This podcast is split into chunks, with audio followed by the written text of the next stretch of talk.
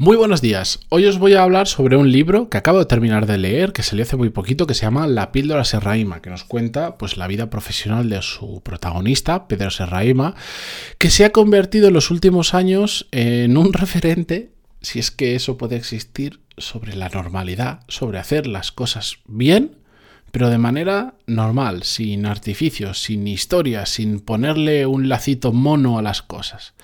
Si no entendéis este concepto, no os preocupéis que os lo cuento en el episodio de hoy, el 1179, pero antes de empezar, ya lo sabéis, música épica, por favor.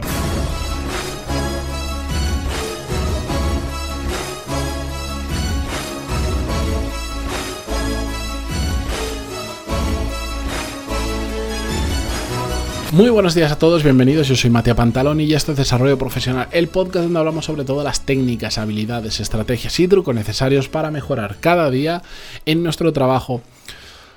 Hoy, eh, todo lo que os podáis llevar de aquí, no os lo voy a dar yo, sino que quiero que os lo aporte otra persona. Y por eso vengo a recomendar un libro, algo que hace muchísimo tiempo que no hacía porque me he dado cuenta que pues, es muy difícil recomendar libros, porque depende no solo del contenido del libro, por supuesto, sino del contexto, del momento en el que se encuentra la persona que lee el libro.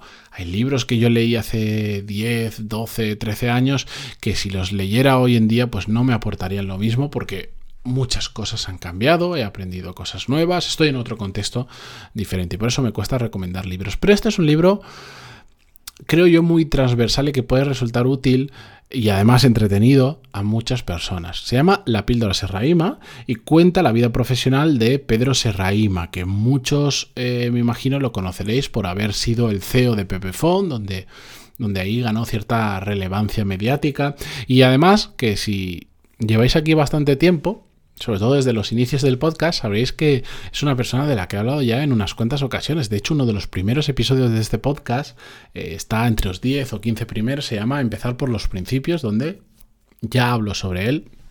Y hablo sobre, bueno, pues cómo habían hecho en Pepefon, marcando unos principios, cómo yo había puesto en papel y había bajado a tierra los que yo ya estaba utilizando para mi vida personal y profesional, pero los, los escribí por primera vez en ese momento, etcétera, etcétera. Y bueno, lo que creo que os podéis llevar de este libro, eh, y no me voy a entretener en el podcast, no lo voy a contar aquí, lo que se puede aprender en el libro, quiero que lo veáis vosotros mismos, porque además es, que es un libro que literalmente te puedes leer si te pones un rato en una tarde. Es muy entretenido, muy fácil de leer, no es nada de un libro técnico ni nada por el estilo, es su, su vida profesional. Cuenta pues desde, desde que estaba estudiando en la universidad, bueno, y un poquito antes, pero mm, hasta bueno pues todas las vivencias y su experiencia pasando por diferentes empresas pero lo que os podéis llevar de este libro eh, para mí es muy importante porque ya lo sabéis.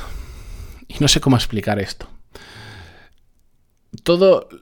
Esas dos, tres claves o cinco, las que sean, que os vais a llevar, no son nuevas. Y cuando las leáis y os deis cuenta de, que esa forma de actuar funciona y funciona muy bien, no os va a estar desvelando una receta mágica ni nada por el estilo. Son cosas que todos y cada uno de nosotros tenemos clarísimo que las cosas se deberían hacer así. Lo que pasa es que yo no sé qué sucede en el mundo profesional que tendemos a liarnos, tendemos a complicarnos, tendemos a hacer las cosas más difíciles de lo que son. Y hace falta leer, ver, escuchar un ejemplo como el de este libro para darnos cuenta de que si vamos unos pasitos para atrás y le quitamos toda esa capa de complejidad a lo que hacemos en el día a día, se puede hacer las cosas muy bien, se puede crecer profesionalmente y se puede crear o dirigir empresas, porque él no es un emprendedor, él es un, ahora un directivo y siempre ha trabajado para, para empresas de otros, pero se pueden hacer cosas sobre todo muy interesantes, desde la normalidad, desde hacer las cosas simples y con cabeza. Hay un ejemplo que lo he escuchado, que él pone en muchas ocasiones, que es el ejemplo de la nuez, que él dice, bueno, pues imagínate que, o sea, todo esto se ha convertido en, imagínate que te compras una nuez que te viene con una capa de chocolate, que te viene con otra capa de no sé cuánto, y, después le han puesto un, un, paquetito de oro, y después le ponen un lazo en una caja de madera, y se llama Floschescher con un nombre súper difícil, y te cuesta 3 euros y medio. Cuando tú realmente lo que, lo que está bueno de ahí es la nuez, y cuando le quitas la caja de madera, el lacito, el paquetito de oro, el nombre molón eh, y las tres capas de chocolate, edulcorante y de todo, te quedas con la nuez y pruebas la nuez sola y está muy buena. Y dices, joder, si esto está muy bueno. Y además esto cuesta 10 céntimos y no 3 euros y medio. Bueno, pues eso yo lo he contado un poco, lo cuento peor que él al ejemplo, pero es un resumen de lo que viene a contar de, de muchas experiencias que él ha tenido, de cómo hacemos complejo, cómo intentamos adornar las cosas cuando la base la esencia es mucho más simple y es lo que realmente la gente busca. Así que no me entretengo más porque podría estar hablando, creo que estaría más hablando podría estar más horas hablando sobre el libro que lo que se tarda en leer el, leer el libro. Este es el efecto de los...